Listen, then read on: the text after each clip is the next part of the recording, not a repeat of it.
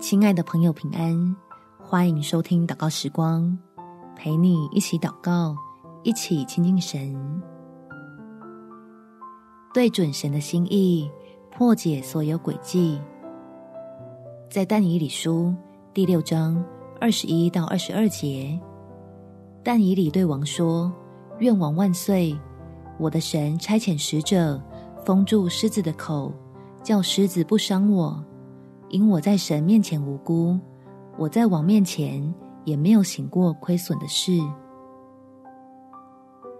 信使的天赋必会保护他的儿女，使我们的行为、为人都与蒙召的恩相称，就不怕恶意的攻击与算计，反倒能靠神获益。我们起来祷告，天父。我身处的环境里充满了谣言与陷害，就像是个狮子坑一样。求大有能力的神来拯救你的儿女，保护我有惊无险的，不会遭受伤害。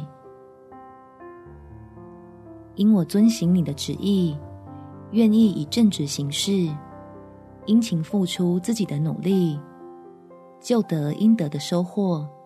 享受神所赐的福气，并不加上忧虑，并且让人知道万军之耶和华与我同在。你是我的力量，也是我的依靠。求赐给我智慧与谋略，能勇敢地处理冲突，同时灵巧地达成目的，不卑不亢地高举主名。感叹你的作为真是完全。感谢天父垂听我的祷告，奉主耶稣基督圣名祈求，阿门。